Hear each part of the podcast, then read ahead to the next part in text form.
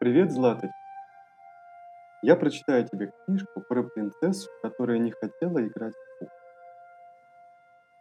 Жила-была на свете принцесса, звали ее Лиселот. Волосы у нее были светлые, кудрявые, глаза голубые, почти как у всех принцесс. А еще у нее была целая комната игрушек, чего только в ней не было. И чудесная маленькая мебель, и игрушечные кухонные плиты с настоящими маленькими кастрюльками и кофейниками. Были там и всякие игрушечные звери, и мягкие кошки, и косматые собачки, и кубики, и коробки с красками, и альбомы для раскрашивания, и настоящий игрушечный магазин с изюмом, миндалем, сахаром, леденцами в коробочках и много-много разных кукол. Но принцесса не желала играть в куклы. Не желала и все тут. Ее мама-королева всякий раз огорчалась, когда видела, как Листа Лотта сидит невеселая в своей красивой комнате с игрушками и о чем-то все время думает. «Лиселотта, почему ты не хочешь играть в куклы?» «Это так скучно», — отвечала Лиселотта. «Может, тебе купить новую?» — спрашивала королева. «Нет-нет», — отвечала Лиселот, — «я вовсе не люблю кукол». И тогда королева стала думать, что Лиселота захворала и послала за личным доктором принцессы, который тут же явился и прописал новое лекарство. Теперь-то уж она приободрится, повеселеет и захочет играть в куклы, решил доктор. Но не тут-то было. Лиселотта, правда, попыталась успокоить свою маму-королеву, Сотни миленьких кукольных платьев висели на маленьких при маленьких вешалках. Оставалось только выбрать. Она взяла куклу в голубом платьице и переодела ее в красный. Но потом взглянула на нее и сказала, «Ты такая же противная, как и была».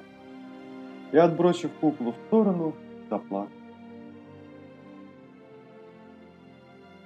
Принцесса жила в необыкновенно красивом замке, вместе с папой королем и мамой королев. И была у них целая сотня придворных дам и столько же кавалеров. Ни братьев, ни сестер у Лисы Лотты не было. А других детей она никогда не видела. Ведь королева считала, что маленькой принцессе не гоже играть с детьми без роду, без племени. И Лисе Лотте казалось, что на свете живут одни только взрослые, а маленькая она была одна – если иногда какая-нибудь из придворных дам пыталась поиграть с Лиселотой, девочка замыкалась, потому что считала, что это нелепо. Садилась на стул и молчала. Замок располагался посреди большого сада, вокруг которого тянулась каменная стена.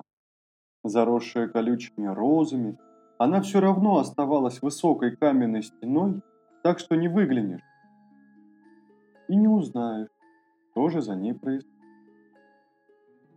Правда, в этой стене были чудесные ворота с высокими решетками, которые открывались и закрывались всякий раз, когда король выезжал в своей золоченой карете, запряженной шестеркой белых лошадей.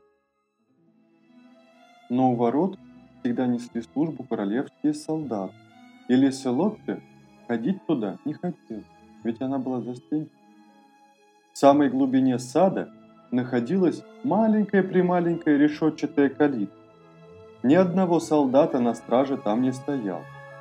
Калитка была заперта, а ключ висел рядом на крючке. Принцесса часто гуляла в этой калитке и смотрела на волю. Но однажды случилось нечто удивительное. Подойдя к калитке, принцесса увидела маленькую девочку, ничуть не больше ее самой.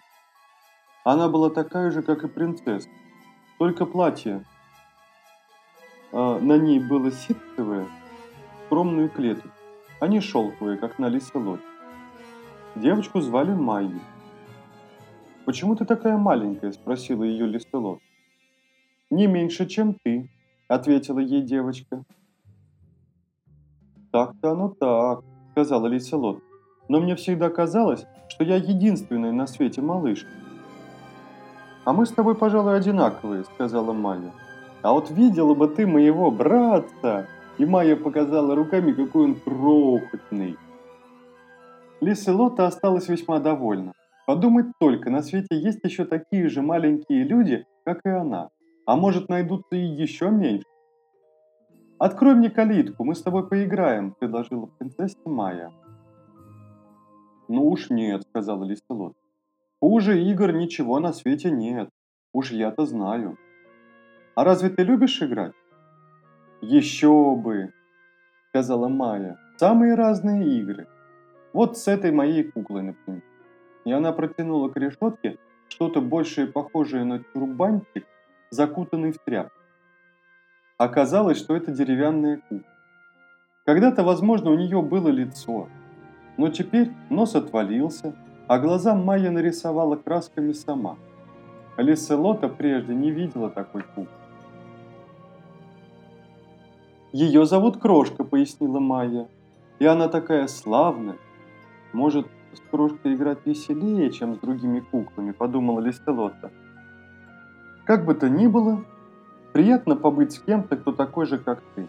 И Лиселота поднялась на цыпочки, достала ключ и открыла Майе калитку. В этой стороне сада густо росла сирень. Девочки укрылись в кустах, словно в беседке, и их никто не мог видеть. «Как хорошо», — сказала Майя. «Давай поиграем, будто мы здесь живем. Я мама, а ты служанка, а крошка маленький ребенок». «Хорошо», — согласилась принцесса. «Но тебе нельзя называться Лиселоттой, раз ты служанка», — продолжала Майя. «Я буду звать тебя просто Лот». «Хорошо», — повторила принцесса. И они стали играть.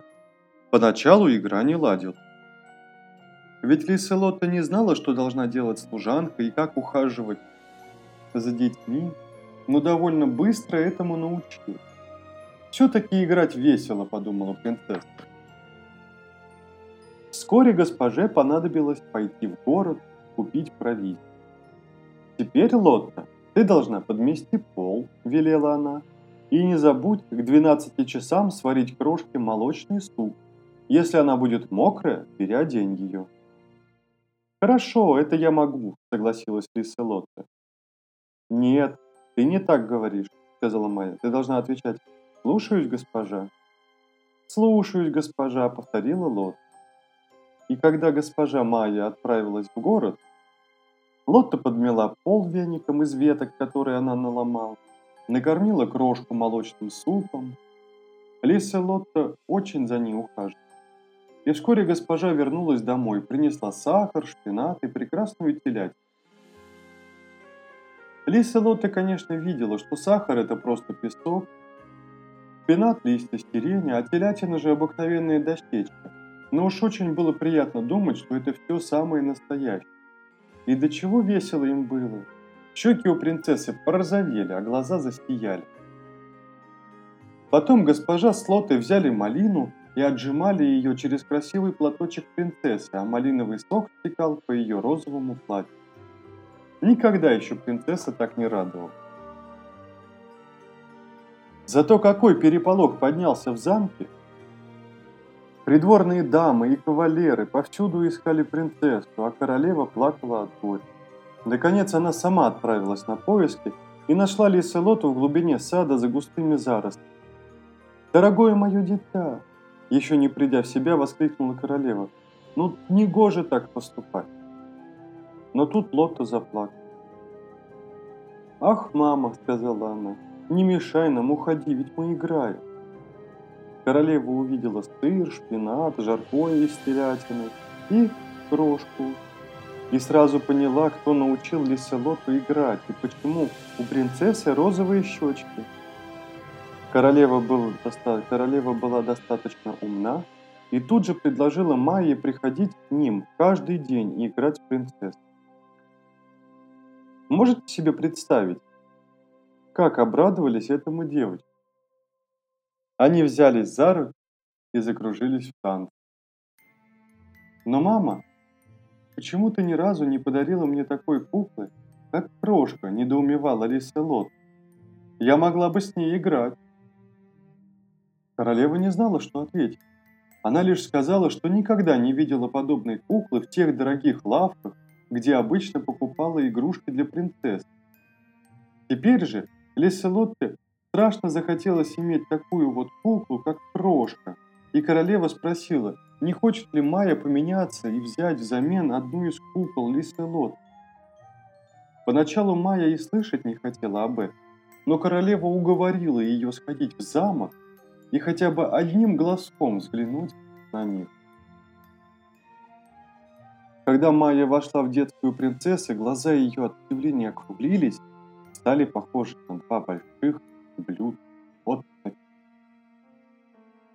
Столько игрушек сразу ей никогда прежде видеть не доводилось. И сначала она даже подумала, что попала в лавку с игрушками. «Сколько здесь кукол!» – сказала она, удивленно. «Миленькая моя, славная Майя, ты можешь взять какую захочешь, только отдай мне крошку», – попросила принцесса. Майя посмотрела сначала на крошку, а потом на всех этих кукол с закрывающимися глазами. Никогда в жизни у Майи не было ни одной такой куклы. «Да», – вздохнула она, – «надо же подумать и о крошкином счастье. Так чудесно, как здесь, у меня дома ей никогда не будет. Там ей приходится спать в обыкновенной старой коробке из-под. Бери ее. Спасибо, милая Майя, прошептала счастливая Лиселот. Не горюй, ты можешь приходить и видеться с ней каждый день. Непременно, согласилась Майя, разглядывая большую куклу с кудрявыми каштановыми волосами в светло-голубом шелковом платье. «А можно я возьму ее?» – прошептала она. «Конечно, можно», Майя взяла куклу, и когда стала расправлять на ней платьице, то кукла пролепетала. «Мама!» «Мне пора домой!» – заторопилась Майя. «Мне не терпится показать куклу моей маме!» Сказала она и, сбежав по ступенькам, выскользнула из калитки. Майя крепко прижимала куклу к груди и была так рада, что даже забыла попрощаться. «Приходи завтра снова!» – крикнула ей вдогонку Лиселотта. «Обязательно приду!» – прокричала ей в ответ Майя и скрылась из виду. «Мое самое красивое милое дитя», – сказала Листа Лотта крошке. «Мне пора спать». У Лисы Лотты было несколько игрушечных колясок, но одна была красивее всех. В ней уже лежала кукла, но ее Лиселота безжалостно вернула на пол. И вот теперь в этой коляске, на розовой шелковой простынке, вышитой цветами, лежала крошка, а накрыта она была светло-зеленым шелковым одеяльцем. Так она и лежала с разбитым носом, нарисованными глазками и глядела в потолок, словно не могла поверить, что все это правда. Вот так вот. Она лежала. Видишь? Ну и все, сказка закончилась. Пока, Злат.